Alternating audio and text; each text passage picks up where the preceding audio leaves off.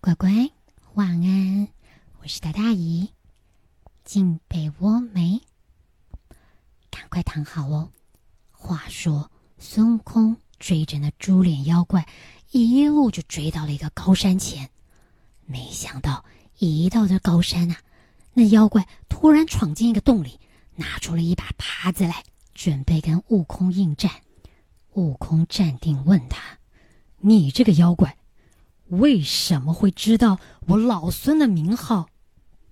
是啊，一般人怎么会知道五百年前大闹天宫的齐天大圣呢？果然，这妖怪也不一般。他原来是天上的天蓬水神，因为做错了事被贬下凡间，结果不小心投胎的时候啊，没选好人家。投到了一个母猪的胎里面去，生出来就变成了这副德行。但他有个俗名，叫做猪刚鬣。但那妖怪说着说着就来气了，因为当年弼马温在天上造反的时候，不知道让他们其他这些众神啊受累了多少，吃了多少苦，所以呢，他说着说着就对大圣说。你当年呐闯那个祸的时候，不知道给我们惹来多少麻烦，今天又来这里欺负人，不要无礼，吃我一耙。说完，对着大圣啊就一耙子给打过去了。这两人啊就在那半山中打呀打的，从天黑打到天亮。那怪物啊实在打不下去了，一个转身回到了洞里，把那洞门紧紧的封住。那可是两片大大的石头门呢！大圣一看，哎，天也亮了，师傅应该会担心吧？这一宿没回去，他决定先跟师傅禀报，之后再回来收拾这个妖怪。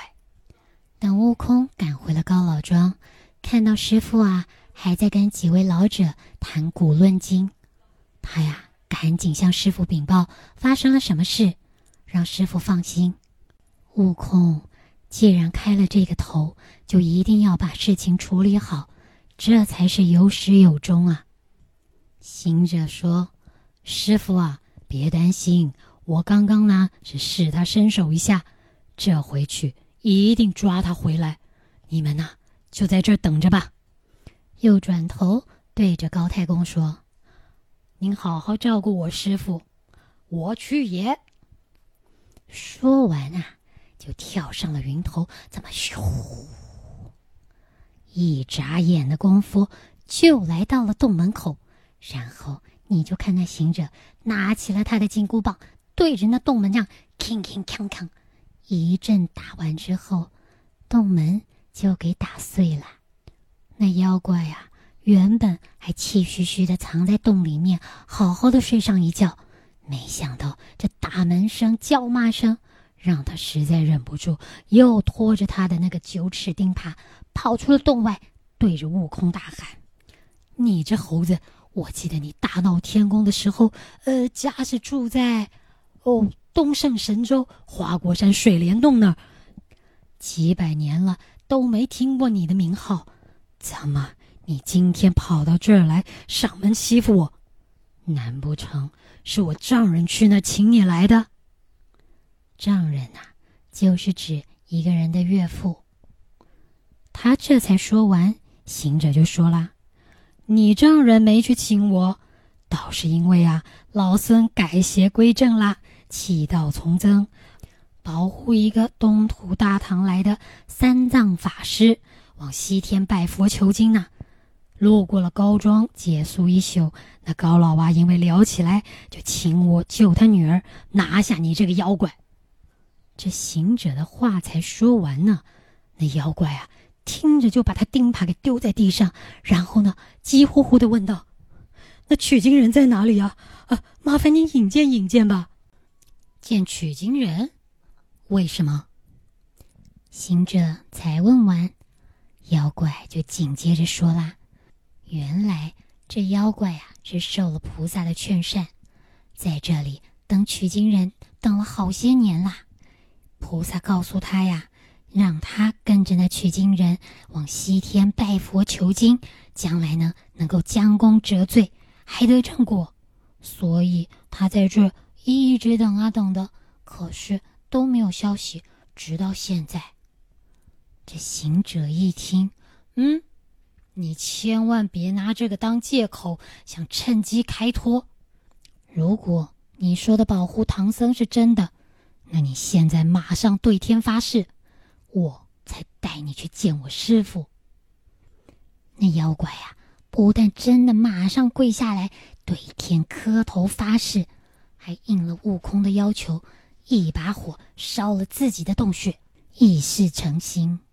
但是悟空啊，还是怕他作乱，所以呢，从身上拔下了两根毫毛，变成了一根麻绳，就这么样把那妖怪给捆绑起来，然后拎着他的耳朵，这才去见了师傅。一到三藏的面前，那妖怪啊，马上扑通就跪下去。师傅，不知师傅来有失远迎。三藏不明白，明明是让悟空去抓着妖怪，怎么现在变成了回来认师傅呢？悟空推推那妖怪，自己说。于是。妖怪呀，就把菩萨劝善的这个事情呢，完完整整的跟三藏报告了一遍。三藏听后大喜，赶紧啊，让高太公端出了香案来。他呢，则是焚香对南礼拜，多蒙菩萨圣恩，让他呀又多了一个好徒弟。悟空，你呀，赶紧把他给放了吧。说完，就见。那行者啊，把身体这么咚抖了一下，那毫毛就变回到身上去，那绳啊也就马上消失了。那妖怪啊，又重新礼拜三藏，就是呢，又重新对三藏磕头，他要跟着三藏去西天取经呢。三藏原本要给他起个法名，方便呢大家喊他，但那妖怪说啦。菩萨早就为他起了法名，叫做朱悟能。好好，三藏笑了。你师兄叫做悟空，你叫做悟能。这样吧，我再给你起个别名，叫八戒。所以猪悟能又叫做猪八戒。这高老啊，一看去邪归正，太好了。家里以后要平静了，赶紧命令家里面的人安排宴席，要酬谢唐僧。当宴席结束，师徒们准备要往西行了。高太公啊，赶紧端出了一个盘子，上面放了两百两的金银财宝，还有呢，放了几件衣服要供养给唐僧，但是都被三藏法师拒绝了。出家人行脚僧不能拿这些东西的。两边呐就这么推辞来推辞去，最后呢，三藏就告诉他：“行，那桌上这些没有吃完的什么饼干呐、粮食啊，他们带一些在身上作为干粮，这就够了。”说完了之后，就由八戒担着那袋行李，三藏上了白马，悟空则是拿着他的金箍棒在前头引路，师徒三人。就这么向高老还有众亲友辞行之后，向西而行啦。这一路上啊，师徒三人餐风露宿，披星戴月，就这么走啊走的，不觉就来到了炎炎夏日了。有一天，他们来到了一座高山的前面，啊，这山路之崎岖啊！师徒三人决定先停下来观望一阵。没想到，就在这个时候，一阵狂风大作，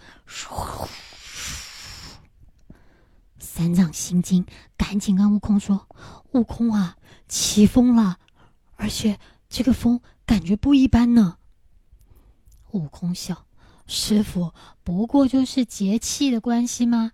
这风有什么不一般呢？”悟空，这风感觉不是好风啊。八戒一听师傅这么说啊，赶紧喊道：“呃，师兄，我们就躲一躲嘛，避一避风也没什么关系嘛。”悟空笑他：“现在不过就是风，你就怕成这样？万一将来出现什么妖精妖怪的，那你要躲到哪去啊？不妨让我把这风抓来闻一闻，就知道是好风还坏风了。果真，他真有抓风的本事。他呀，让那风头先过，然后抓着那风尾巴，就这么闻了一下。嗯，这风有腥味，果然不是好风，不是虎风，就是怪风。这一定有什么蹊跷。嗯，老虎风，怪风，怪，你觉得这风到底传来什么样的讯息呢？那我们今天就先听到这儿喽。乖，赶快睡，下回。姨再告诉你，他们在这高山里面碰到了什么惊险的事。现在赶快睡喽！姨跟你道晚安，快晚安。拜